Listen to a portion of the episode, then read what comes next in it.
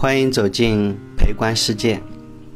今天跟大家聊一聊，整个欧洲啊是全世界经济最好的地方，但是呢，在欧洲有个地方也不太富，那就是东欧。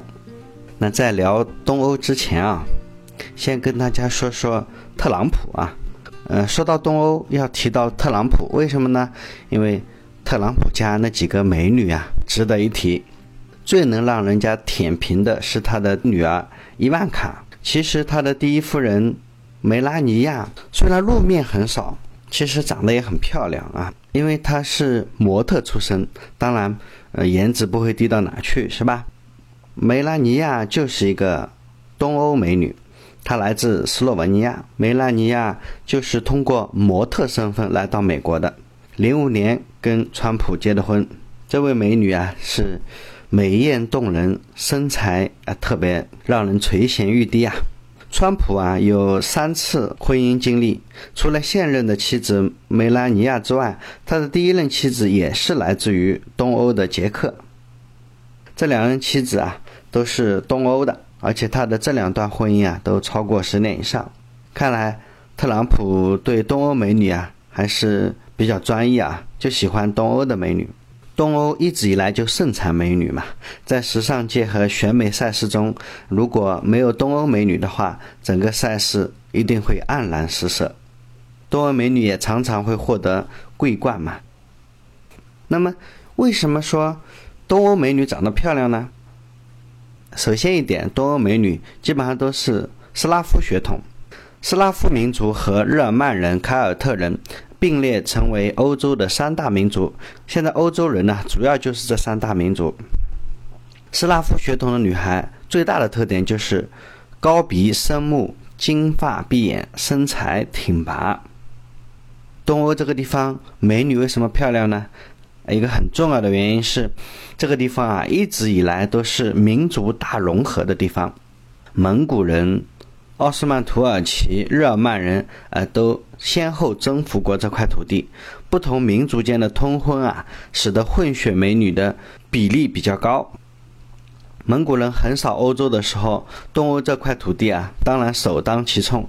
后来蒙古分裂了，又建立了察清汗国、伊尔汗国。后来鞑靼人也来到过这里。巴尔干地区啊，近代被奥斯曼土耳其征服。多种基因的交流啊，使得东欧人的遗传基因更加复杂、更加多元。当然了，长得漂亮的概率也就更高嘛。东欧人一般的脸型啊，要比西欧人的高鼻深目更加柔和一些。西欧人也是高鼻深目，但是呢，呃，相对而言线条比较生硬、比较硬朗。亚洲人的脸型呢，相对而言比较柔和。但是呢，五官比较扁平，不够立体。东欧人的脸型呢，就相当于就集了这两种脸型的优点啊。简单来说，金发碧眼、高鼻梁，符合大多数人的审美标准，兼具东西方之美，满足了东西方不同的审美。在东欧美女辈出的几个国家，比如原来南斯拉夫城邦的几个加盟共和国，捷克斯洛伐克、白俄罗斯、乌克兰这些地方，纬度高，夏季短，空气湿润，这里的妹子啊，一般皮肤都比较白，而且东欧人啊，相对而言，他们的女孩子啊特别喜欢装扮，而且健身的比例也比较高。在这里，老裴要黑一下德国啊，德国的女孩子啊，皮肤也不差。但是他们有一个缺点，就是他们对外表的重视程度啊，就没有东欧的女孩子那么爱打扮。很多德国女孩子啊，出门就是喜欢穿冲锋衣、运动衣，所以相对而言啊，就德国的美女啊，看上去就不那么美。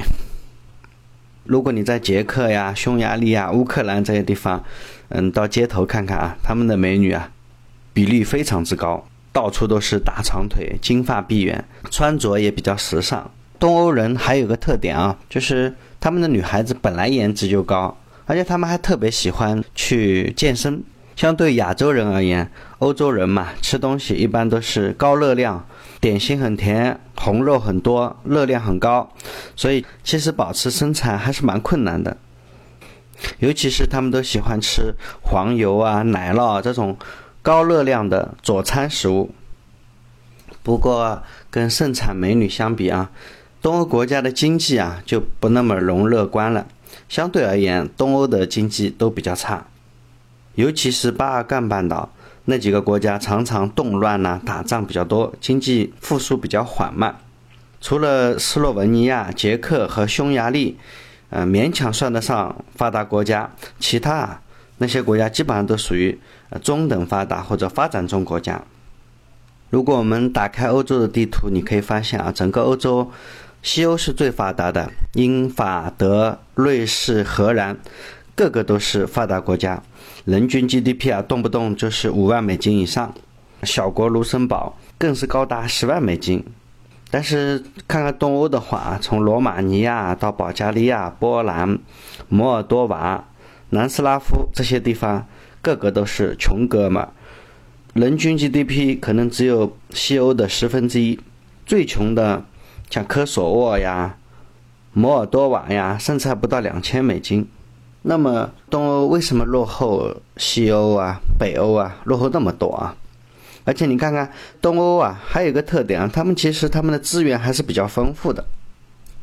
而且在中世纪的时候，欧洲最发达的地方其实是东欧一带，尤其是后来被奥斯曼帝国掌控的巴尔干半岛，凭借陆地上的东西方贸易还是非常富裕的。而西欧那个时候反而是穷得叮当响，可是短短几百年，这两个地方却发生了彻底的逆转。那为什么东欧这么穷呢？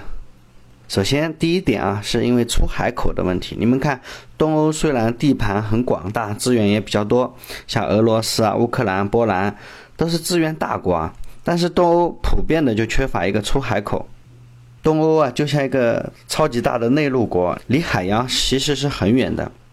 在海洋文明开始的时候，西欧占据的天时地利。像俄罗斯这样的国家，为了获得一个出海口，就要不停的跟别人打仗。中世纪的欧洲啊，像西班牙、葡萄牙、荷兰，先后啊都被迫远航，寻找新的贸易通道。这个时候啊，西欧的几乎所有国家都成为了列强，到处掠夺殖民地，到处抢劫财富。此时的欧洲啊，却在和俄罗斯啊跟奥斯曼呢一直在打仗，打来打去的，朝不保夕，打了几百年。战争的破坏啊，使得这些东欧国家的经济啊一蹶不振。其次呢是宗教问题，东欧啊这个位置刚好是基督教和伊斯兰教的交汇处，尤其是奥斯曼不停的在那里推广伊斯兰教，基督教和伊斯兰教在此地发生激烈的冲突和战争。在宗教的影响下，逐步改变了民族结构和宗教成分。最典型的就是巴尔干半岛弹丸之地，形成了三大宗教：天主教、东正教和伊斯兰教，使得民族成分更加复杂，内部的消耗更加严重。在西方已经开始工业革命的时候，东方我们的东欧这些国家还在内部争斗，所以差距啊就越来越大。当然了，其实。东欧的落后根本的原因，还是因为苏联。在二战中啊，西欧、东欧基本上都被打成了废墟，打成了碎片。可是呢，西欧跟了美国，东欧呢被划入苏联的统治。美国利用大量的金权助力西欧发展，著名的马歇尔计划大家都知道。这些西欧国家在美国的帮助下。经济快速进步，人均收入快速增长，科技啊日新月异。东欧实行苏联的经济体制，前期啊还能够正常发展，可是到后来啊举步维艰，连苏联老大哥自己也解体了。苏东剧变，很多国家经济几乎是推倒重来，比西欧整整落后了半个世纪。这才是东欧。远远落后于西欧的主要原因。说到西欧人对待东欧人啊，老裴有一点要跟大家吐槽一下。根据老裴在欧洲旅游的经验来看啊，因为有很多东欧人随着欧洲经济一体化，随着很多东欧国家加入欧盟哈，很多东欧人跑到西欧去工作去打工。当然了，这些东欧人呃所从事的工作啊，一般都是些体力劳动者。而且我感觉这些像德国呀、法国呀、荷兰呐，他们对来自东欧的这些兄弟啊，因为经济上的差异啊，对他们还是有点歧视的。比如说，西欧人认为波兰人就是做水管工的，他们是小偷的故乡。欧洲还有一个特别受歧视的罗马尼亚人，尤其是罗马尼亚人里面的吉普赛人啊，简直是。穷、土、卖淫的故乡啊！吉普赛人在西欧啊是最受歧视的。整个的欧洲啊，北欧、西欧都非常发达，南欧也比较穷一点，东欧就更穷了。东欧其实对旅游而言啊，确实是个不错的地方。相比啊，北欧啊。西欧啊，这种超级高的物价啊，东欧啊，实在是物美价廉。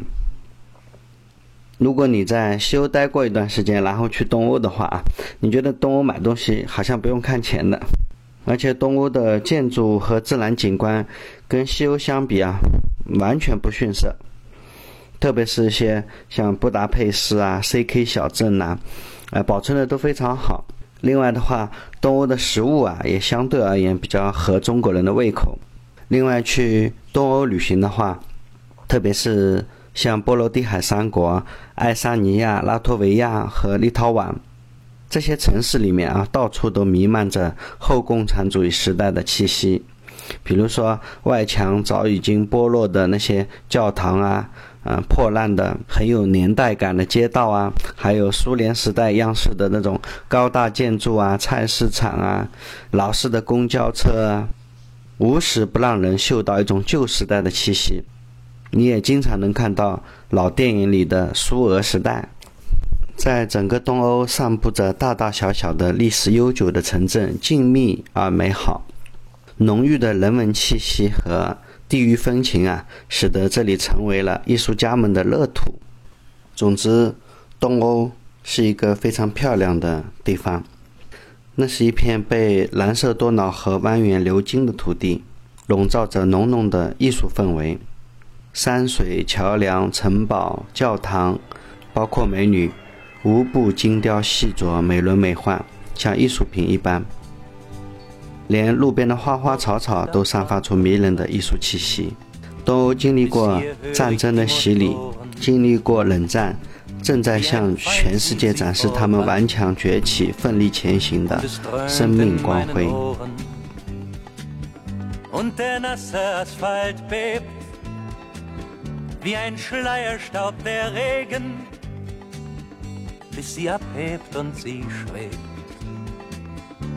Der Sonne entgegen. Über den Wolken muss die Freiheit wohl grenzenlos sein. Alle Ängste, alle Sorgen, sagt man, blieben darunter verborgen und dann würde, was uns groß und wichtig erscheint, plötzlich nichtig und klein seh ihr noch lange nach. Seh sie die Wolken erklimmen, bis die Lichter